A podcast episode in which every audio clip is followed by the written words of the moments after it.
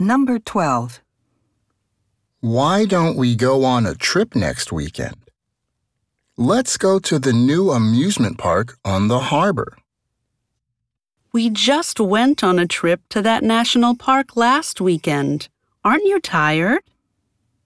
Not at all. But I forgot that you don't like amusement parks. Yeah, they're too crowded.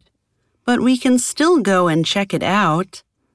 I want to check out their ocean surf roller coaster. Question. Where are the woman and the man probably going next weekend?